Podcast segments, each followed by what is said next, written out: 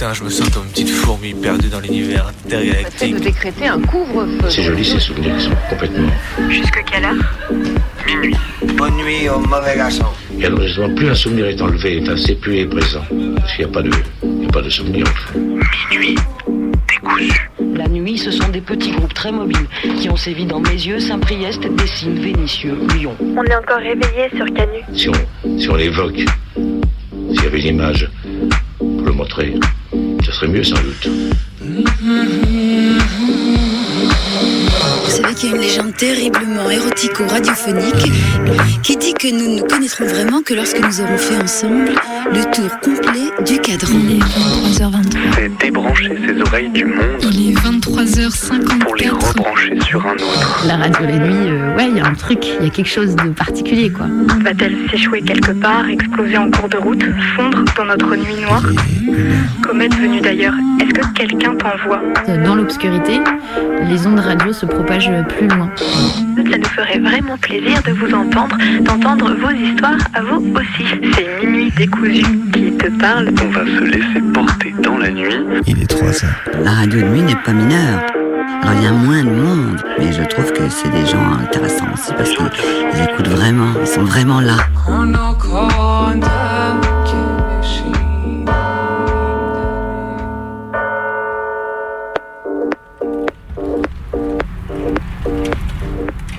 Ce matin au réveil, ça caille.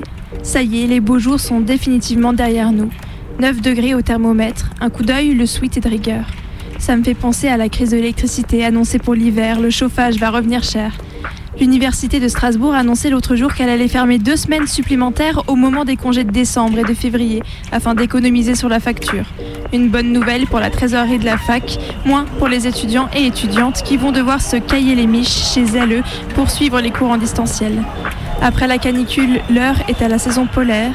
Préparez les pulls. Morning. Il commence à faire nuit les matins. Bientôt la déprime des fins d'après-midi où la nuit va tomber de plus en plus rapidement. Mais ce qui remonte le moral le matin en ouvrant les infos, c'est de voir les tags récents qui ont été faits sur le siège du PCF du Finistère. La France des allocs vous chie dessus. MEDEF qui remplace le Parti communiste français. Des tags d'un goût tout bonnement incroyable après les sorties de Fabien Roussel à la fête de l'humain. Fustigeant la gauche des allocs contre celle du travail, avec tous ces mignons en garde à vous pour répéter ces âneries pendant au moins un mois, histoire d'occuper l'inexistence médiatique du parti. Au moins, le fun dans tout ça, vu qu'il s'est pas fait balayer à la fête de l'humain, ça aurait été ces magnifiques tags qui auront mis les larmes aux yeux à tous les toutous du PCF sur les sur les plateaux, tout chaud pour venir justifier le travail comme Sarko en 2012. Mais bref, on retiendra que PCF égale MEDEF, ça va devenir notre slogan favori de la rentrée.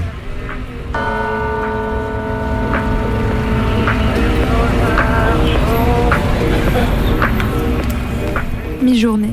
Un petit coup d'œil à Twitter et la shitstorm Katnins fait encore feu. Les LFistes sont en sueur, les messages de soutien fusent dans tous les sens. Ah pardon, je n'ai pas précisé, mais évidemment le soutien va à Adrien. hein. Quel homme, quel courage admettre avoir frappé sa femme. Le voilà de nouveau, le geste, le nouveau geste politique trendy. Une baffe, ça arrive, hein, on parle de conflit dans le ménage. Le féminisme est définitivement mort et enterré. On ne le répétera jamais assez, les hommes de gauche sont violents comme les autres. Allez, ciao.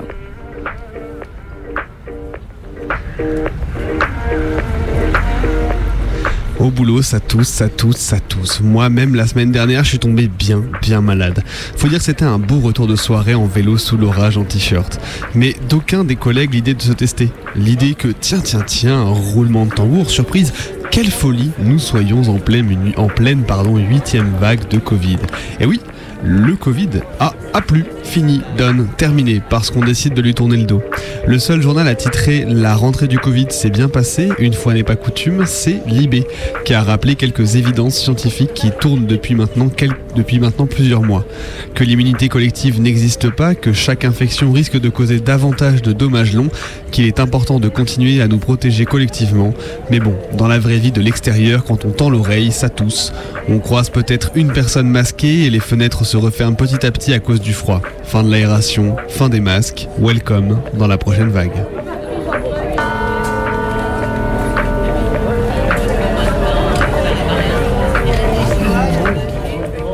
Fin d'après-midi.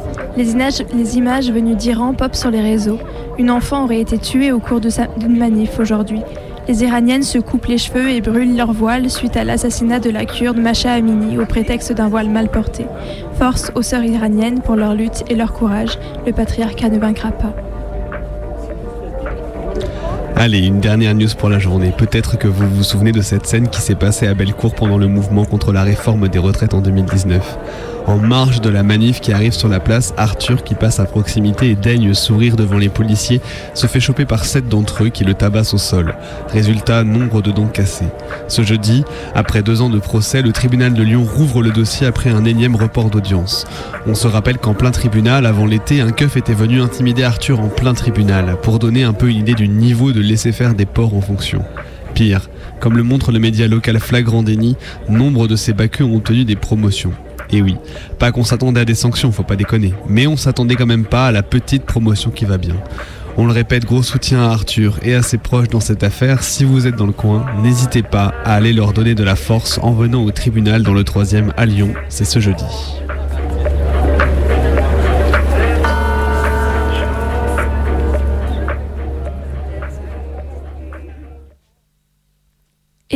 23h09 sur les ondes rebelles du 102.2.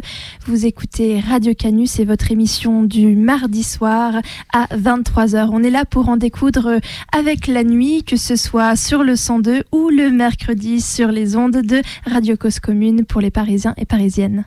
Alors ce soir, on vous a prévu un petit programme euh, tranquille où on va, on va commencer donc par une petite action militante, un récit d'action militante. On va partir aux États-Unis pour euh, parler en fait de euh, la surveillance électronique, donc des bracelets électroniques et autres. On va voir un petit peu comment ça se passe et voir en fait comment petit à petit, on va dans les alternatives qui vont être trouvées à la prison, on va avoir en fait un élargissement euh, du, euh, du domaine carcéral dans l'ensemble de la société. Et puis après, après, après, c'est euh, Colline et May qui vont nous embarquer en cuisine. Si je me trompe pas, on va mettre nos tabliers et puis on va, on va partir en cuisine. Exactement. Pourquoi Paul Bocuse est-il misogyne? Pourquoi les tacos lyonnais sont-ils les meilleurs? Plein de réponses à plein de questions existentielles tout à l'heure dans l'émission. On vous rappelle également que vous pouvez nous appeler, nous proposer un son, une petite musique de votre choix, accompagnée ou non d'une anecdote de votre cru. Le tout en nous appelant au 04 78 39 18 15. On vous répondra au standard de l'émission 04 78 39 18 15. N'hésitez pas, on essaiera de décrocher. Si on décroche pas, n'hésitez pas à réessayer un petit coup. Parfois c'est un peu compliqué de tout gérer en même temps mais on attend votre appel. Et tout de suite maintenant, on part du coup direction les US pour parler d'incarcération. Violent crime is often a hot topic in Chicago. Electronic monitoring has become a big part of the conversation. But how much do you really know about how this program works in Cook County? Elizabeth Matthews breaks it down for us in tonight's special report. It's a story you'll see only on NBC 26. Every day, more than 100 inmates from the Brown County Jail are on electronic monitoring, living at home, working, and serving their sentence. We went inside the jail to learn who these inmates are and how they are monitored. Here's NBC 26's Megan Lowry with what we learned. Une autre vie sous contrainte. Sur la cheville de ce jeune homme, John, un bracelet électronique vient d'être posé, comme une seconde peau dont il ne pourra se défaire durant de longs mois.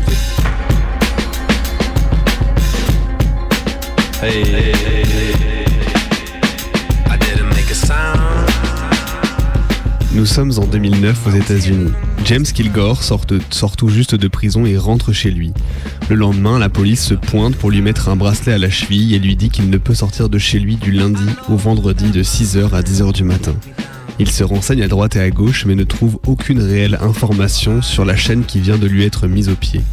James se met alors en tête de documenter l'usage de ces étranges bracelets qui viennent prolonger la période d'incarcération jusqu'au domicile pendant parfois des semaines, voire des mois, quand ils ne viennent pas se mettre en place avant toute décision judiciaire.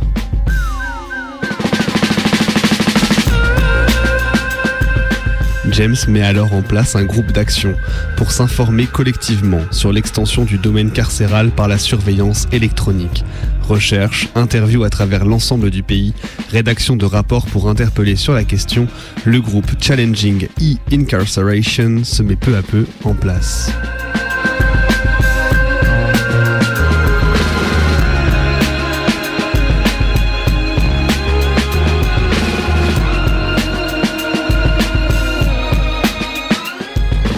Ça a créé une vraie une vraie angoisse quand je suis sortie de prison. À chaque fois que j'étais dehors de chez moi, je devais avoir le regard constamment porté sur l'heure à laquelle je devais être rentrée. Il fallait que je calcule jusqu'où je pouvais aller, en comptant le temps de retour pour ne pas dépasser l'horaire. Quand on pense vraiment à comment les gens vous perçoivent, ils savent forcément qui on est. Le bracelet est là pour rappeler constamment que ouais, cette personne a été en prison pendant longtemps. C'est définitivement une forme d'incarcération. On ressent physiquement la loi, du style mets tes mains derrière le dos ou au-dessus de ta tête. Un truc très directif qui vient derrière toi. Il n'y a aucun sens de liberté. Si je pense à tout ce que ça représente pour moi, bouger, être dehors, etc., ça ne ressemble pas du tout à il faut que je fasse gaffe à l'heure si je veux être de retour chez moi à temps. C'était très paralysant.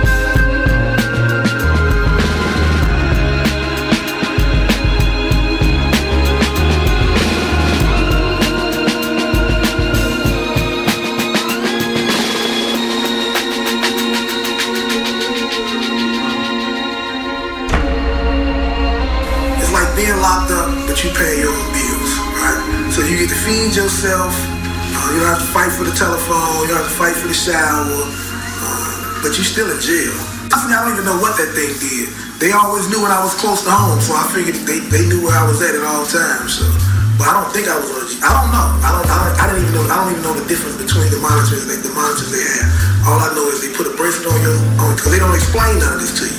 They just give you the bracelet. Well, they come in, they put the bracelet on you until you uh, keep the box closed up. But one night the power went out. Um, the power went out uh, the cable or something, whatever it was, it didn't come back on fast enough. And they started calling my sisters. And she's panicking. They, she's like, they, they, they locked up trying to figure out why. They got me caged like, like running wild, just for trying to feed myself. D'autant que la surveillance électronique est un marché porteur. Avec ses 130 000 personnes sous bracelet aux États-Unis, l'incarcération à domicile se répand comme une traînée de poudre dans l'ensemble du pays et plus largement des pays occidentaux. BI Incorporated, l'une des plus grosses entreprises de surveillance électronique, produit quelques 200 000 bracelets par an et a été racheté par Geo Group, la plus grande compagnie carcérale du monde, pour 415 millions de dollars en 2010. Les contrats fusent avec l'ensemble des agences gouvernementales fédérées et fédérales des US, à tel point que BI Incorporated sortait une recette de plus de 1 milliard de dollars en 2011.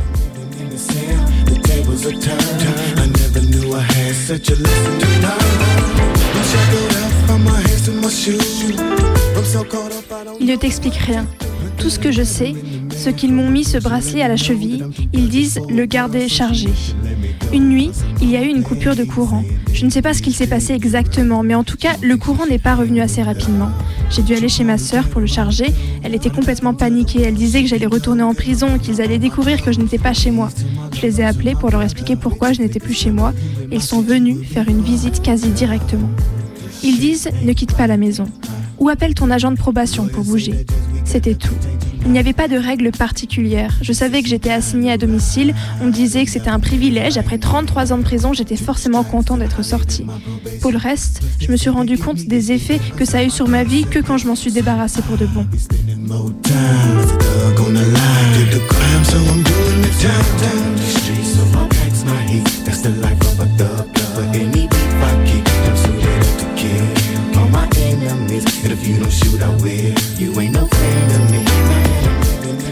Ce marché juteux s'adapte par ailleurs parfaitement aux poussées politiques qui veulent rendre la détention, je cite, plus humaine, depuis quelques années détacher la punition des tôles surpeuplées que les politiques qui les maintiennent prennent plaisir à visiter pour les condamner.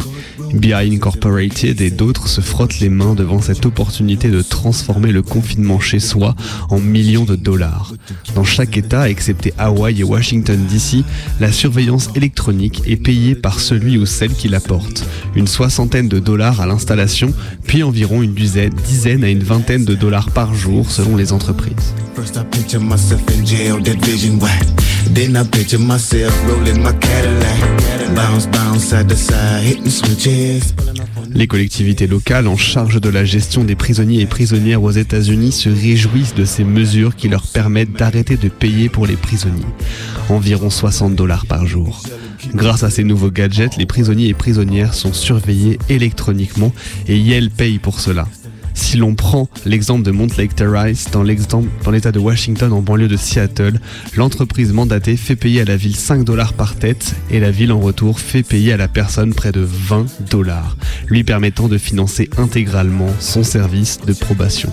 Pas mal, non Stacey, Brown County Correction says each of the inmates they put on electronic monitoring is carefully screened. The first criteria is that the inmate is sentenced to Huber or work release. Then their crime is analyzed to ensure that they're not dangerous to the community. Inside the command center, correction officers are keeping a close eye on each of the inmates. So this is exactly where he traveled in the past 24 hours. One of those inmates is Mark. We're concealing his identity for his privacy. I'm able to go to work. He's serving a sentence for a felony OWI. I go to my AA meetings every every week. On top of wearing an electronic monitoring bracelet, he's also required to take a breathalyzer test five times a day. The device taking his picture and then sending the results directly to the jail.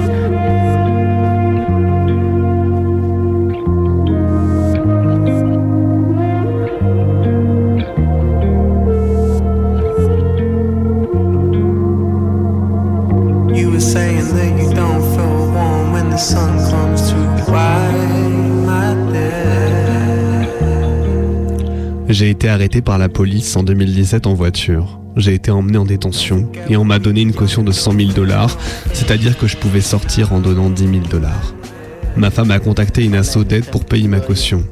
J'ai été relâché sous bracelet électronique que j'ai gardé pendant 9 mois. Je n'étais pas capable de rembourser mon prêt parce que j'étais incarcéré de fait, donc ma femme et mes enfants étaient proches de l'expulsion constamment. Quand on m'a relâché, j'ai été interdit de retourner dans ma ville et j'ai dû rester chez une connaissance à Chicago parce que je ne pouvais pas être en surveillance électronique dans ma ville.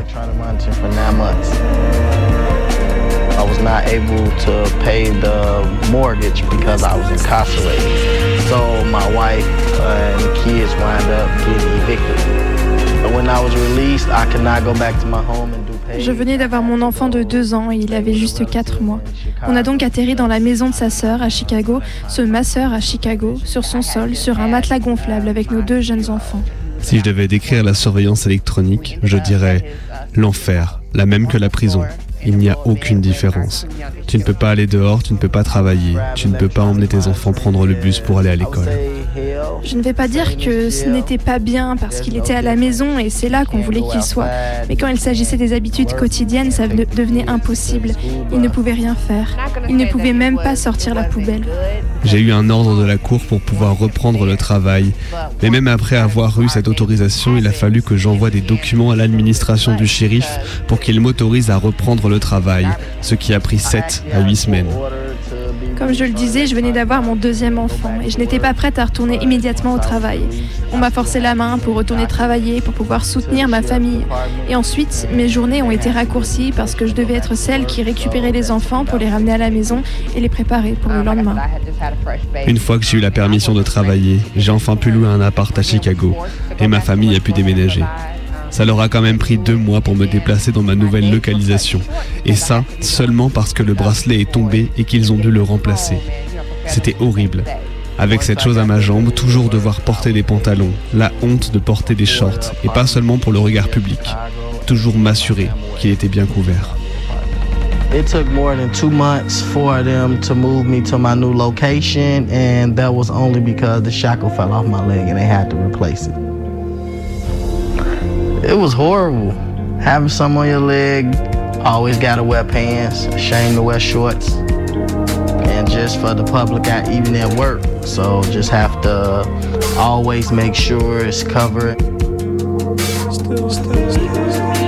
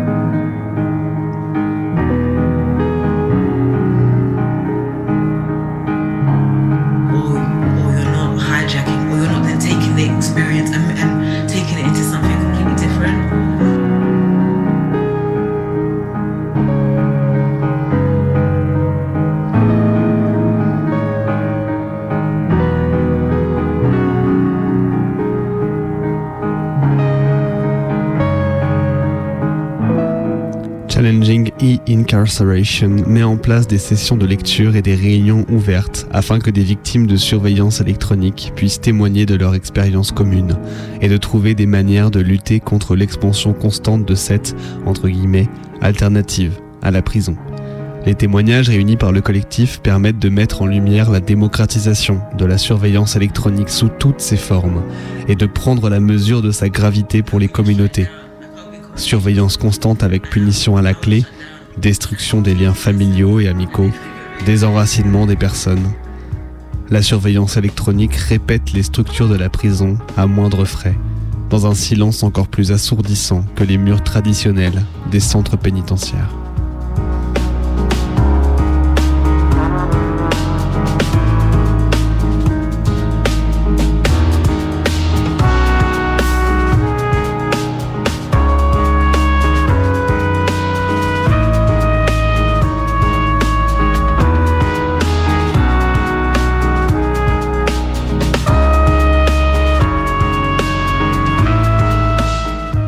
Le travail du collectif Challenging et Incarceration permet également, en se décentrant du contexte outre-Atlantique, d'observer une tendance similaire dans l'Hexagone. Sous l'appel des mêmes sirènes des alternatives à la prison et à la surpopulation généralisée, comme le pointent toutes les analyses misérabilistes, certains politiques se décident à voir dans la surveillance électronique et la généralisation du bracelet ou du contrôle judiciaire une alternative viable à la tôle ferme.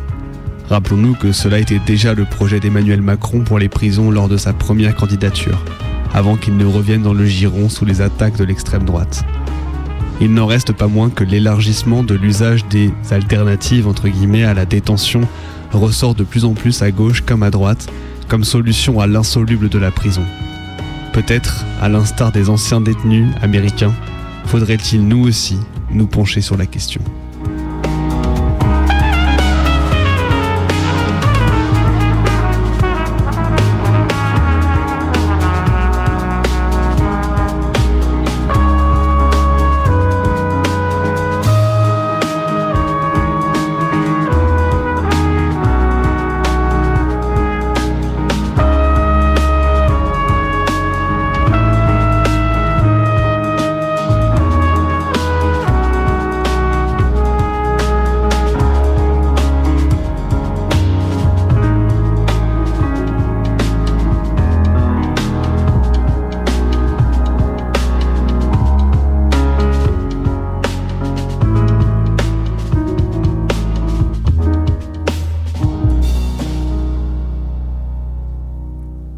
Il est 23h27, vous écoutez toujours Minuit décousu, c'est votre émission du mardi soir à Lyon et du mercredi soir à Paris. On vient d'écouter ce récit d'action militante où on a parlé bracelet électronique. Bebe, tu peux nous en dire un peu plus?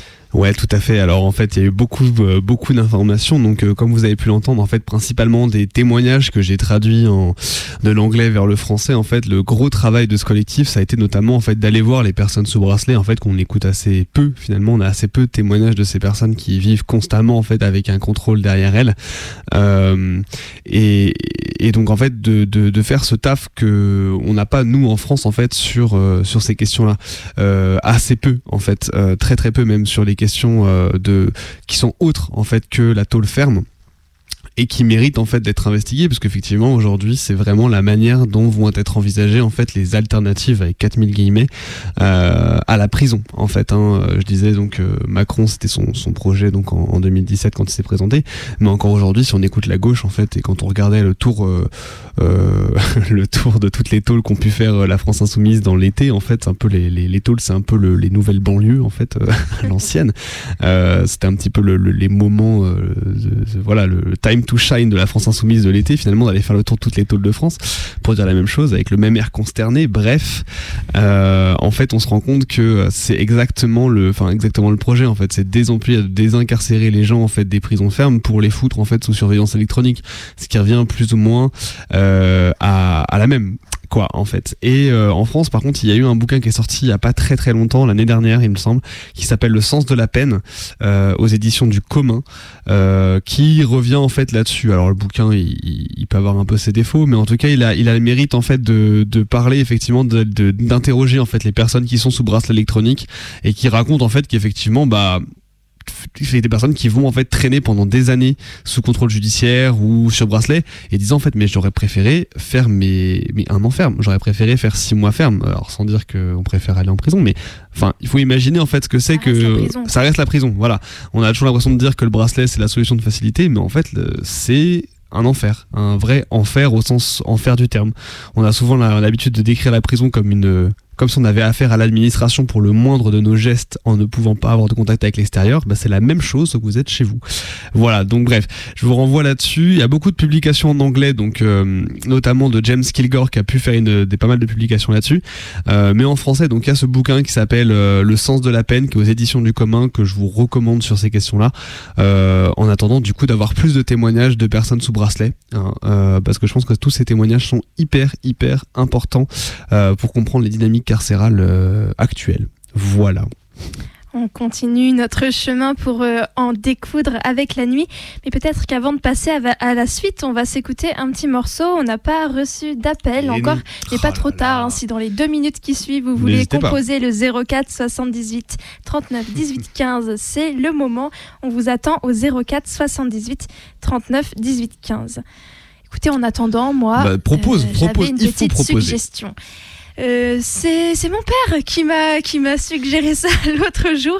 Il s'agit du morceau euh, Psy Psyché Rock, qui est un morceau de Pierre Henry et de Michel Colombier, qui est sorti en 67. Et figurez-vous qu'il s'agit d'un morceau de musique électro. Ce sont en fait les précurseurs de, Aïe, aïe, aïe. de cette musique-là.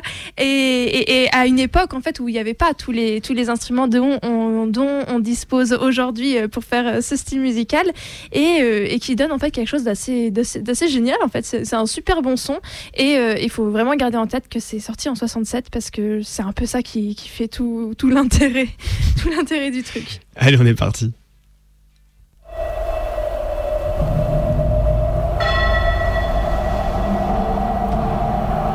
avec les petites cloches au début qui vont bien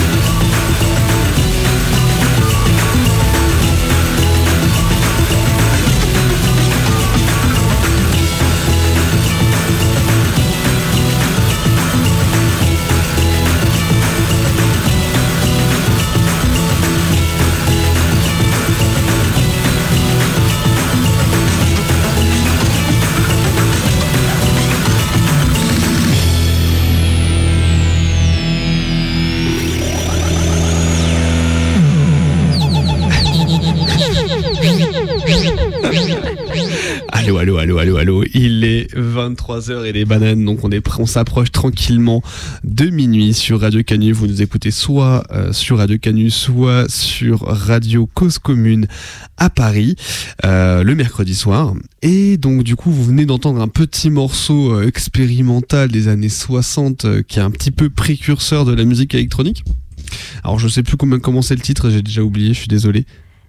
Euh, Ça y est. J'ai perdu le titre. Attendez, c'est Michel Devré, Psyché Rock. Voilà, Ah, pardon, voilà, pardon. Michel Debré, Psyché Rock. Voilà, allez, allez écouter, c'est très très chouette.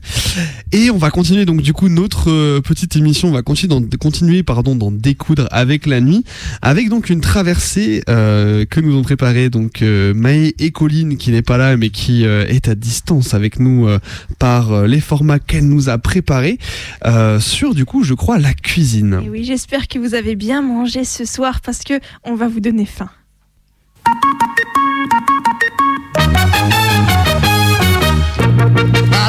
Maïté, qu'est-ce qu'on fait aujourd'hui?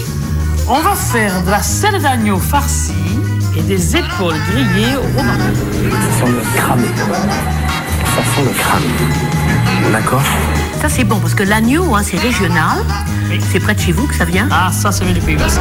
Même dans mes plus mauvais souvenirs de cantine, je me rappelle pas avoir mangé des choses comme ça. On est parti samedi dans une grosse voiture, faire tous ensemble un grand pique-nique dans la nature. En apportant des paniers, des bouteilles, des paquets et la radio. Oh non, mais je peux pas bouffer ça, quoi, c'est pas. Oh putain, mais ça sent mauvais. Eh bien, pour la farce de la selle, il faut du pain, il faut du jambon, il faut du porto, il faut du romarin, il faut de l'ail, de l'oignon, des cèpes et bien entendu l'agneau. Des confitures et des œufs durs, des cornichons, des cornets bif et des biscottes, des macarons, un tire-bouchon, des petits beurres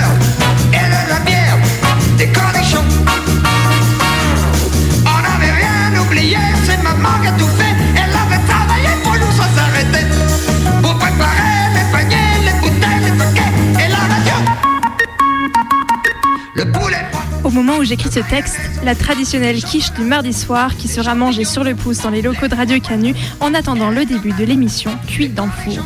Avec les années, la recette, je la connais par cœur. Mais elle se trouve inscrite à l'encre dorée dans un petit carnet. Ce carnet, on m'en a fait cadeau enfant. Ces, tâches- ces pages sont tachées d'œufs, de chocolat, d'huile. Les recettes y sont inscrites à la main. Je peux y retrouver l'écriture de ma grand-mère paternelle pour les casse-museaux, celle de ma mamie côté maternelle pour le flan aux œufs, ma mère avec la recette gâteau facile pour enfants, conçue pour ne pas avoir à utiliser le gaz, et celle de mon père pour la quiche. Les recettes suivantes, c'est moi qui les ai patiemment recopiées d'une écriture de plus en plus assurée à mesure que les années passaient, agrémentant les pages de petites illustrations. Le carnet est vieux, abîmé les pages collantes, mais c'est un de mes trésors les plus précieux. Sinon, comment reproduire la pâte à pancake fluffy, le gâteau au chocolat parfaitement moelleux et avec ni trop peu de sucre, ni trop Vous l'aurez compris, ce carnet est avant tout une affaire de gourmandise. les paniers, les bouteilles, les paquets et la radio. On est rentré manger à la maison. Le fromage et les boîtes, les confitures et les cornichons.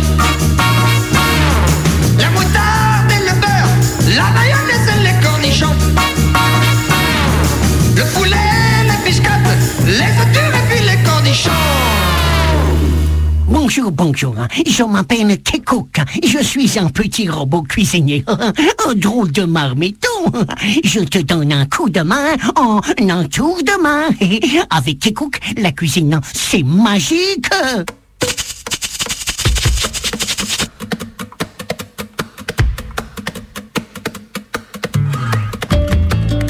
Était une fois un ogre, un vrai géant qui vivait tout seul. Comme la plupart des ogres, il avait des dents pointues, une barbe piquante, un nez énorme et un grand couteau. Il était toujours de mauvaise humeur et avait toujours faim. Ce qu'il aimait le plus au monde, c'était de manger des enfants à son petit déjeuner. Chaque jour, l'ogre venait en ville et attrapait quelques enfants. Les parents effrayés creusaient pour leurs petits des abris secrets. Ils cachaient garçonnets et fillettes dans des coffres et des tonneaux, dans des caves sombres et des souterrains. Les écoles étaient vides et les maîtres au chômage. Au dehors, à l'air libre, on ne voyait plus un seul enfant. L'ogre devait se contenter pour toute nourriture de bouillie d'avoine, de choux tièdes et de pommes de terre froides. Il devenait de plus en plus grincheux, bougonnait et grognait tout seul en disant J'ai tellement faim ce matin que je ferais bien un festin en mangeant hmm, cinq ou six gamins. Croc, croc, si maintenant je rencontre quelques enfants. Oh, je les dévore à pleines dents. Dans une vallée éloignée, une clairière souffrait au milieu des bois. Là vivait un cultivateur avec sa fille unique, Zeralda. Il n'avait jamais entendu parler de l'ogre. Zeralda aimait beaucoup faire la cuisine. À l'âge de 6 ans, elle savait déjà faire friture et rôti bouillis en farce, ragoût et grillade. Un jour, le cultivateur envoya sa fille en ville pour y vendre des pommes de terre, du blé, de la viande et du poisson. Zeralda altela le mulet, chargea la charrette et se mit en route avec la bénédiction de son père. Ce matin-là, l'ogre rôdait dans la région plus affamé que jamais. Un souffle de la brise matinale lui apporta l'odeur de la petite Zeralda. Caché derrière quelques rochers bordant le chemin, l'ogre attendit la fillette, prêt à se jeter sur elle. Hmm, voilà mon petit déjeuner. marmonna-t-il. Mais quand elle s'approcha, le monstre affamé se précipita avec tant de hâte qu'il fit un faux pas et vint s'étaler au milieu du chemin. Il était étendu là, sans connaissance, une cheville foulée et le nez en sang. Oh, pauvre homme s'écria Zeralda. Elle courut chercher un seau d'eau à un ruisseau voisin et lava le visage du géant blessé. Ah, petite fille. Ah, ah, ma tête. Ah, j'ai tellement faim. Croque tout avec du sel et du poivre en friturant en ragoût. Les ogres trouvent toujours les enfants bien à leur goût. Ce pauvre homme meurt de faim, pensa Zeralda, et sans perdre un instant, elle prit quelques pots dans la charrette, rassembla quelques branches de bois mort, fit du feu et commença à cuisiner. Elle avait tellement pitié du géant à demi mort de faim qu'elle utilisa la moitié des provisions qu'elle portait au marché. Et bientôt, elle lui présenta un potage de cresson à la crème, des truites fumées au capre, des poulets rôtis, un cochon de lait. L'ogre avait retrouvé ses esprits et était de plus en plus intéressé par Zeralda. Le goût de tous ces plats était pour lui quelque chose de tout nouveau. Il était tellement enchanté de ce festin qu'il ne pensait même plus à se régaler de son plat favori, les petits enfants. Jamais il n'avait fait un aussi bon repas.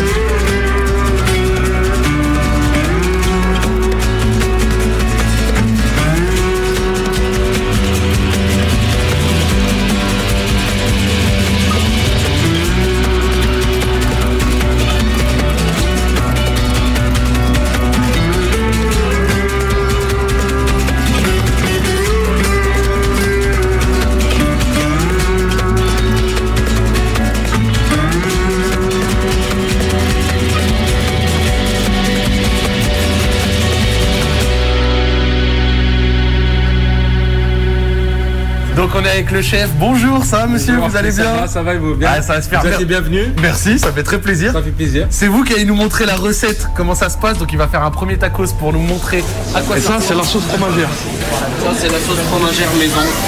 Vous la faites euh, sur place euh, tous les jours. On vous suit. Bon, on envoie la viande au grillage. C'est la viande qui est cuite sur la plaque. Après, on la balance sur la grillade, comme ça. Chacun sa recette. C'est ce qui fait notre réputation depuis dès le début. On n'a jamais changé de recette depuis 1999. Alors, alors Lyon, la ville incontestée mondiale de la gastronomie. Reste in peace, Paul Bocuse. Et ce qu'il y a de bien avec les spécialités lyonnaises, c'est qu'il y a principalement des spécialités que je peux pas manger. Rosette, tablier de sapeur, saucisson brioché. Moi perso, je pourrais pas faire d'émission culinaire à Lyon. Ça marcherait pas. Heureusement que pour moi, il reste la quenelle de brochet sauce Nantua et la salade lyonnaise avec ses petits lardons. Sauf que moi, j'enlève les lardons. Et même en termes de street gastronomie, on est présent. Je vous rappelle, les Parisiens, que le tacos qui est à la mode chez vous en 2018 vient à la base de Lyon. C'est nous qui avons inventé le tacos. Et les Mexicains aussi, apparemment.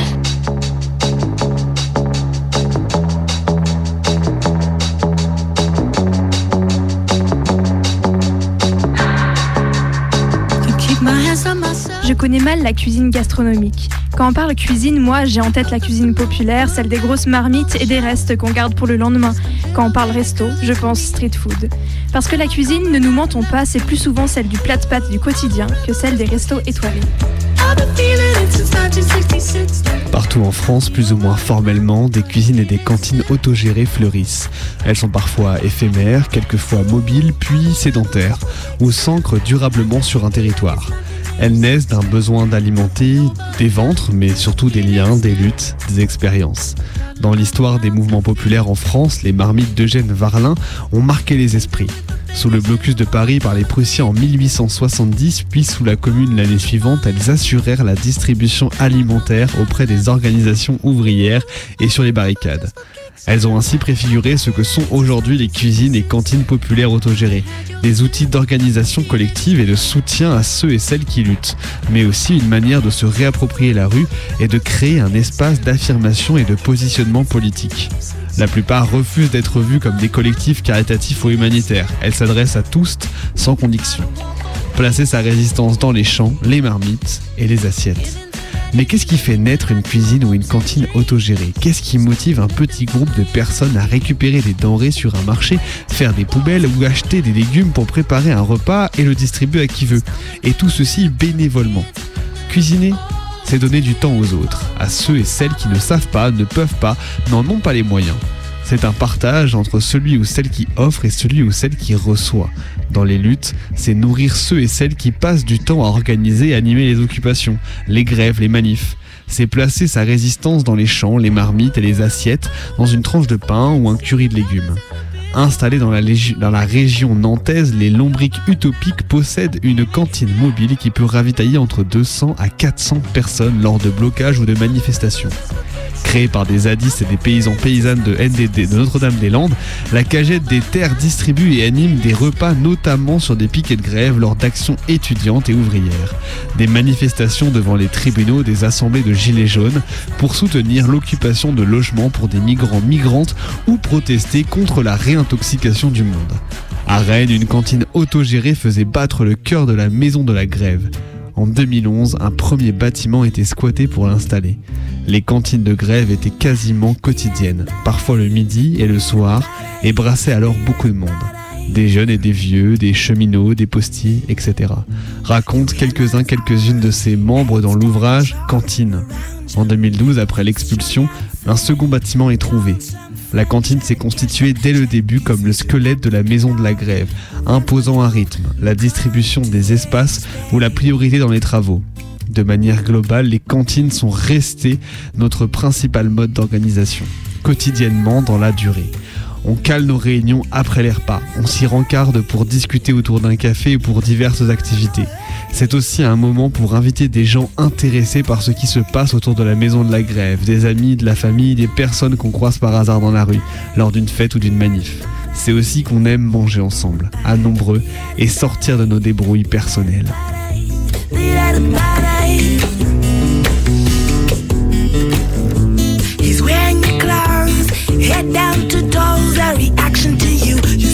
No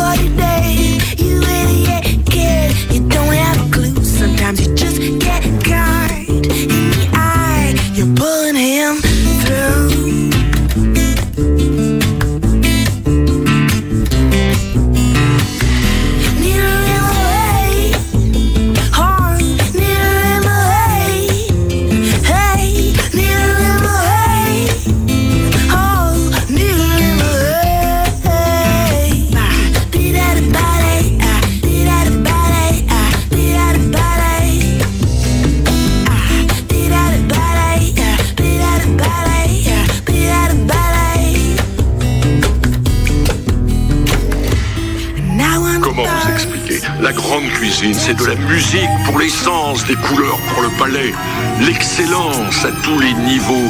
Il suffit d'en avoir conscience et de prendre le temps de savourer. Oh, Gusto avait raison.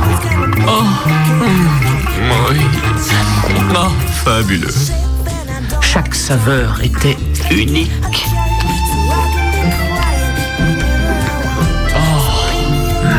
Si vous la combiniez à une autre, vous obteniez quelque chose de totalement nouveau.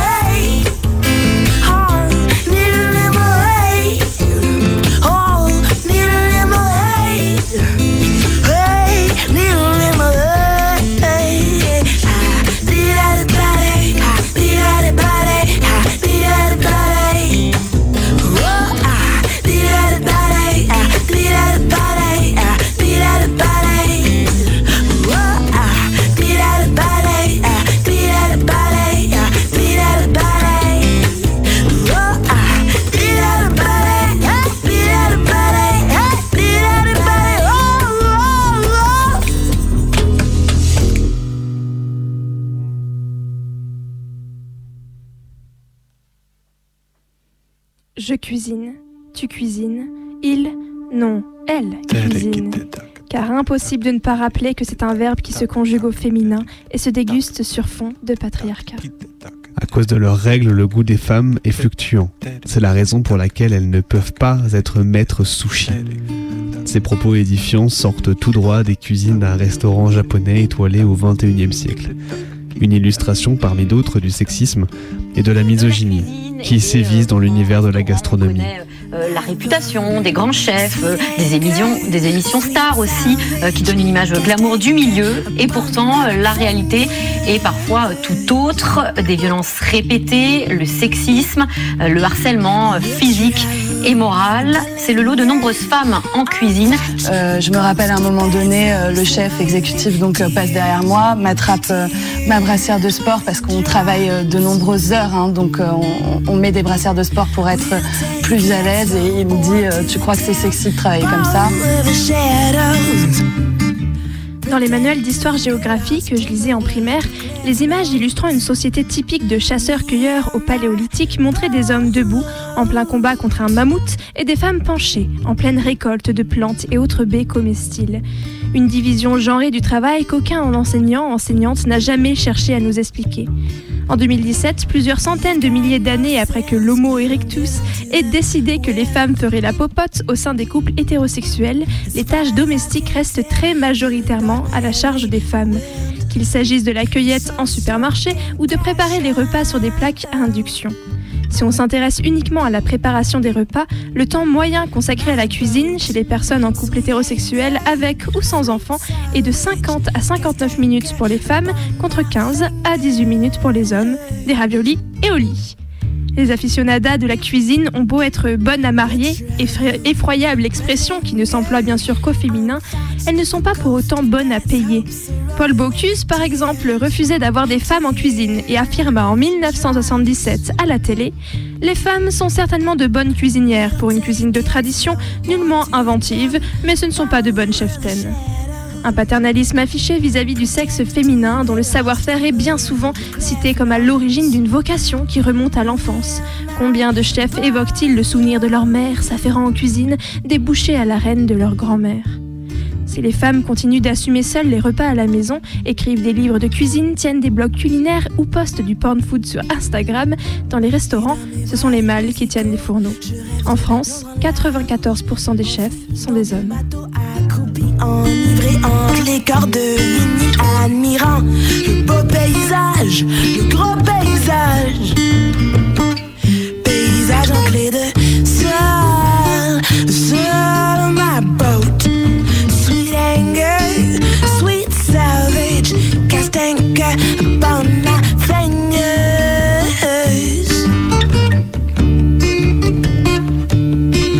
We'll travel,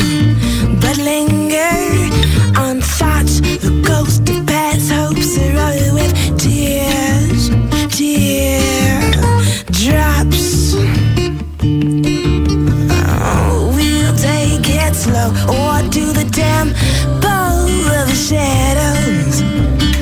Pretend to be lost in the world of cleft notes.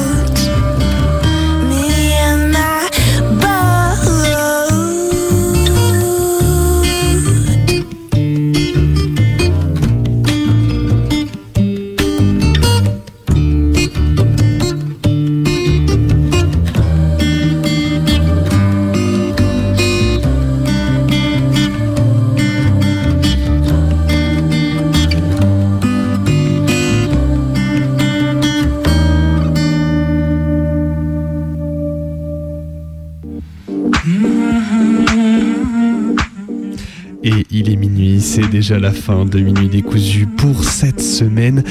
Et on se retrouve dès la semaine prochaine, soit mardi sur Radio Canus, soit mercredi sur Radio Cause Commune à 23h comme d'habitude. N'hésitez pas à aller réécouter euh, nos dernières émissions donc sur notre audioblog Arte Radio. Vous pouvez aussi nous contacter sur nos réseaux sociaux.